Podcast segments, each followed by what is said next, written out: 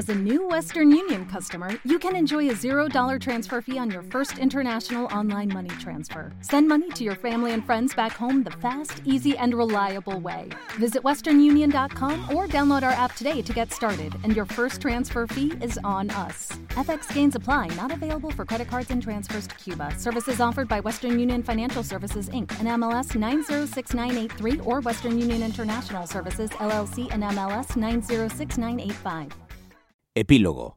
Como una verdad no escrita, en Lanzarote siempre se creyó que Marcos Concepción había matado a María Cruz. Su mano fue la que empuñó el cuchillo con el que degolló a la hermana mayor de Petra. Aquella noche fatídica, en la silenciosa Teseguite, Marcos jugó el papel de frío ejecutor, mientras que Tomás Valiente y Luis Hernández fueron actores secundarios de este crimen. Nadie puso en duda esta certeza. De hecho, en más de una ocasión, un Marcos viejo pero igualmente envalentonado, tal vez más, amenazó a algún vecino entrometido con hacerle lo mismo que le había hecho a María Cruz. Estos comentarios circularon por el pueblo como una de esas verdades disfrazadas de secretos que unos repetían a otros cuando por casualidad alguien volvía a recordar aquel crimen. Marcos murió, dejando tras de sí esa negra estela de homicidas en redención. Lo que pocos entendieron, aunque tampoco buscaron una respuesta verosímil, es qué había visto la dulce Salomé en aquel hombre, por qué aceptó casarse con él, por qué siguió a su lado hasta el final, por qué una persona tan delicada como ella, siempre dispuesta a echar una mano, había resistido tanto tiempo al lado de Marcos. Solo cabía pensar que vivió amenazada, con ese miedo inmisericordia que provoca una parálisis general en el que la sufre. Incapaz de rebelarse ante aquel tirano, trató de seguir adelante sin que nadie notara su pena. ¿Ocurre tantas veces? Por eso esta sucesión de hechos parecía lo más lógico, hasta natural. Además, alguna mente suspicaz siempre podría pensar que Marcos Concepción quiso maquillar su mala fama casándose con una de las mujeres más encantadoras y reservadas de Teseguite. Alguien que nunca levantaría la voz para denunciar su maltrato. Pero toda esa historia resultaba demasiado previsible, una trama casi perfecta, sin aristas ni extraños recovecos. La vida de Marcos y Salomé se podía haber comparado con una figura geométrica, un cuadrado con sus líneas bien marcadas, definidas al milímetro, sin atisbo de hendiduras, de curva inesperada. Él interpretaba al malo, y ella a la mujer subyugada, triste y desamparada. La vida demuestra a cada paso que la realidad no es nunca ni blanca ni negra. Existen los matices, a veces no se ven, permanecen ocultos, o simplemente hay que aceptar que no existen y que en este particular escaparate solo hay cabida para dos colores, dos posturas, dos formas de ser, el bien y el mal como único destino.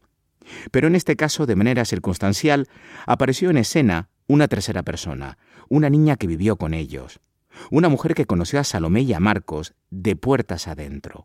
En estos momentos en los que resulta más fácil caminar por la casa sin caretas, sin barnices, cuando nadie los ve.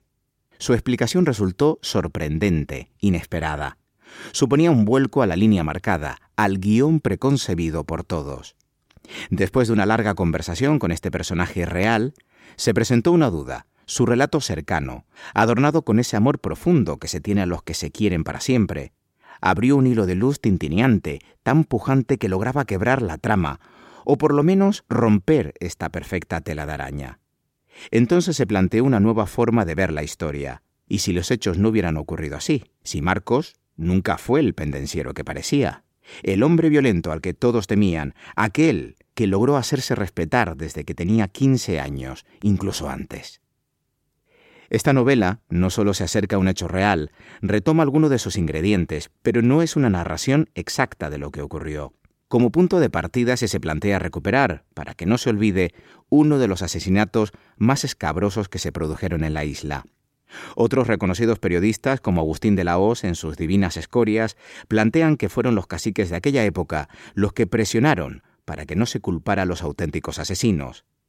El gran Leandro Perdomo también recoge en un artículo publicado en los años 60 el otro gran crimen de esta historia, el que propició y ejecutó la administración contra Petra de los Dolores Cruz. Pero, ¿qué pasó con los asesinos, con los fríos ejecutores? Esta parte de la historia resultaba demasiado previsible.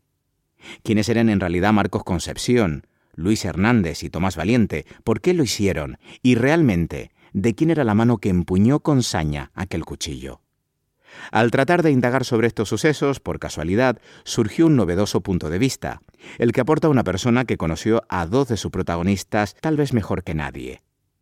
Marina vivió gran parte de su infancia y adolescencia con Salomé y Marcos. Tenía una cuna en el dormitorio de esta pareja sin hijos.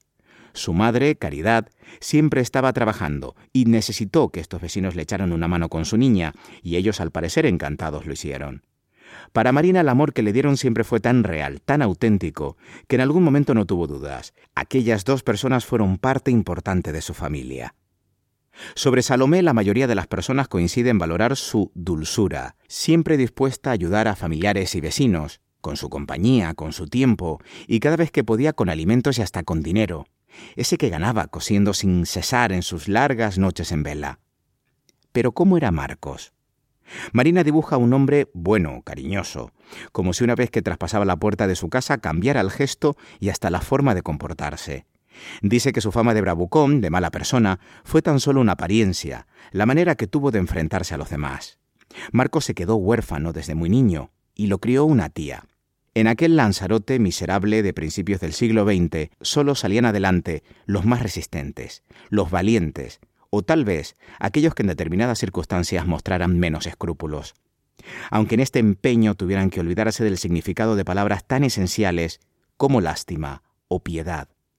De aquel purgatorio resulta difícil salir ileso, los frágiles solían quedarse en el camino.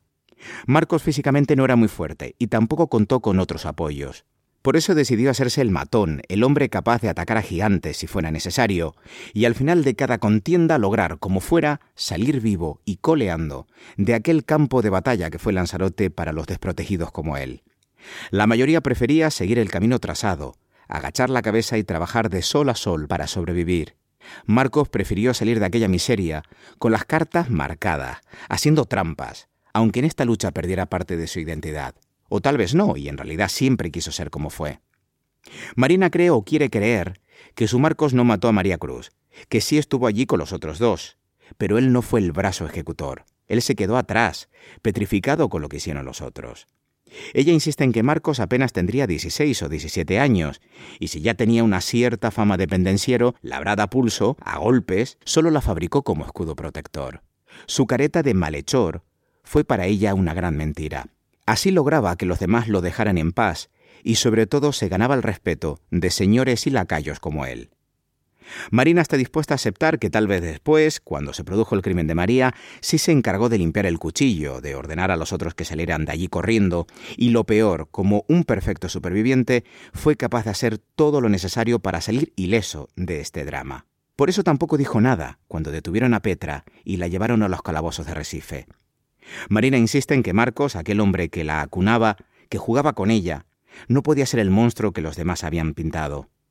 Su actitud chulesca, esa forma de enfrentarse a los vecinos impertinentes, su silencio ante la injusticia que se cometió contra Petra, solo se puede entender teniendo en cuenta su realidad y la realidad de Lanzarote a comienzos del siglo XX.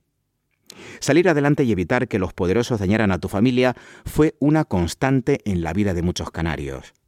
Tal vez solo teniendo en cuenta estas dolorosas premisas, se puede llegar a entender por qué en realidad nadie levantó la voz para gritar que Petra de los Dolores Cruz Bello no había matado a su hermana María. La única certidumbre es que todos lo sabían, y nadie hizo nada, hasta que la muerte de Petra acabó por desbordar sus malas conciencias.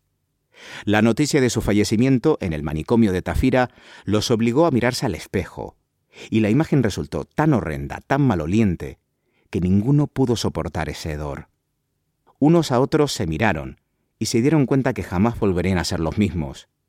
El acto de rebeldía reclamando justicia duró tan poco, fue apenas un fogonazo, brillante y fugaz, como el aleteo de una apagaluz cuando se dirige al fuego que desprende una vela y acaba quemado, sin vida.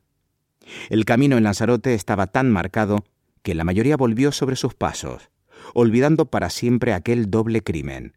Entonces, una vez que el tiempo serenó los ánimos, Marcos siguió con su vida y los demás también. Dale más potencia a tu primavera con The Home Depot. Obtén una potencia similar a la de la gasolina para poder recortar y soplar con el sistema OnePlus de 18 voltios de Ryobi desde solo 89 dólares. Potencia para podar un tercio de un acre con una carga potencia para recortar el césped que dura hasta dos horas y fuerza de soplado de 110 millas por hora. Todo con una batería intercambiable. Llévate el sistema inalámbrico OnePlus de 18 voltios de Ryobi. Solo en The Home Depot. Haces más, logras más.